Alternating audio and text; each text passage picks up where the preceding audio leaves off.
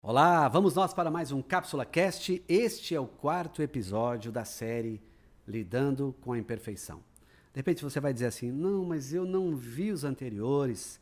Não tem problema, eles ficam aqui no meu canal. Aliás, se inscreva no canal, ative o sininho, mande para mais pessoas, compartilhe esse conteúdo, porque tem conteúdo que você sabe, quanto mais você compartilha, mais pessoas vão evoluindo nisso. E nos anteriores, eu fui trazendo vários temas sobre como lidar com a imperfeição. Mas hoje eu quero fazer diferente. Eu quero te dizer que amor próprio pode mudar o que você pensa sobre imperfeição. Está no ar o Cápsula Cast.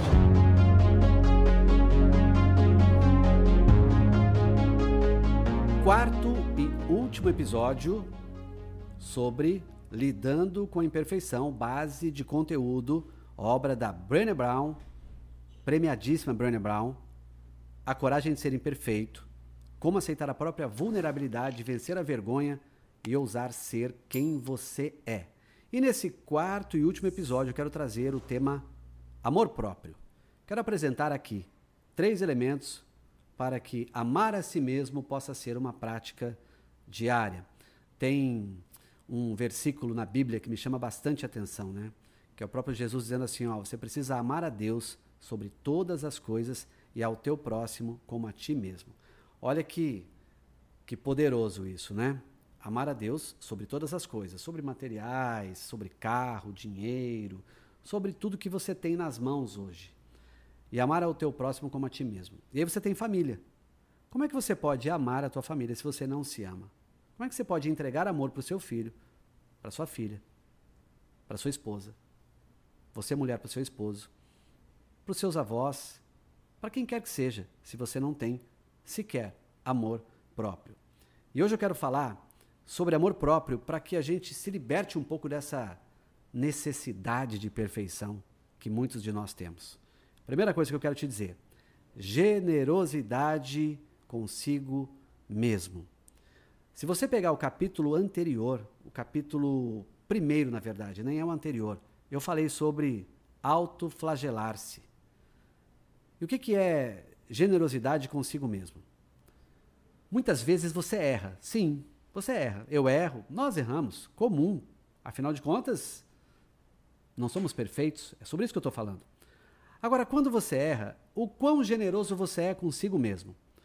Eu estou falando de mim. Sabe o que acontece comigo às vezes? Quando eu erro, aí eu fico falando: nossa, por que, que eu não pensei nisso? Por que, que eu não agi melhor nisso? Por que, que eu não me preparei melhor para isso? Por que, que eu fiz isso? Parece que eu não consigo, no momento de pressão, agir com cautela, agir com mais leveza. Sabe o que, que eu estou fazendo nessa hora? Simplesmente deixando de ser generoso comigo mesmo. Não estou amando a mim mesmo. Porque não quer dizer que ter errado e que eu reconheci o meu erro, que eu sou a pior das espécies. Não. Eu preciso ser generoso e entender que eu não erro sempre e que essa foi uma atitude daquele momento. Então seja generoso consigo mesmo. Não adianta se autodegradar. Não adianta apertar a tecla off. Ah, eu não existo mais. Não adianta apertar o alt, vou sumir. Não. Nessa hora que você errar, seja generoso consigo mesmo. Comece a resgatar no que você já foi bom, no que você já fez. Aceite que tem um problema, sim, mas amor próprio, ser generoso consigo mesmo até na hora que você erra. Dois, humildade. O que, que isso quer dizer? Eu vou explicar na outra câmera. Tem pessoas que dizem assim: eu sou humilde. Hum, é mesmo? Posso te dar um exemplo que às vezes você não é humilde? Quando você erra, quando você falha, buscando a perfeição, e aí você não tem a capacidade de entender que você não foi tão bom como deveria e que precisa melhorar.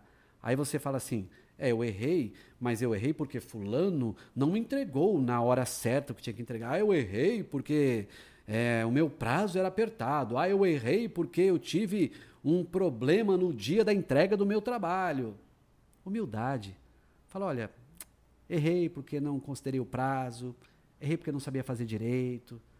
Porque a única forma de você assumir a humildade é olhando para si e sabendo que nem tudo que você acha que é o supra-sumo, que é o maravilhoso, que é a maravilhosa, você não é. De novo, estou falando de mim também. Às vezes me falta humildade para parar e falar assim: hum, assumi algo que eu não poderia ter assumido. Pense nisso. Então, ser humilde é saber que você está em construção e essa cobrança para que você seja perfeito, sabe o que acontece? Apresenta para o seu interior, para os outros, ausência total de humildade. Tenha humildade para aceitar os seus próprios erros.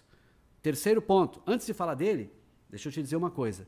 Se inscreva aqui no canal, aceite aí que o sininho seja ativado e que você receba mais conteúdos. Antes de eu entrar no terceiro ponto, eu vou contar uma história para vocês. Esses dias eu cheguei em São Paulo e por um problema, problema do veículo que a gente tem lá em São Paulo, da família, eu cheguei e comecei a perguntar para o meu filho, porque ele não tinha dado solução naquilo e tal, e comecei a discutir com ele.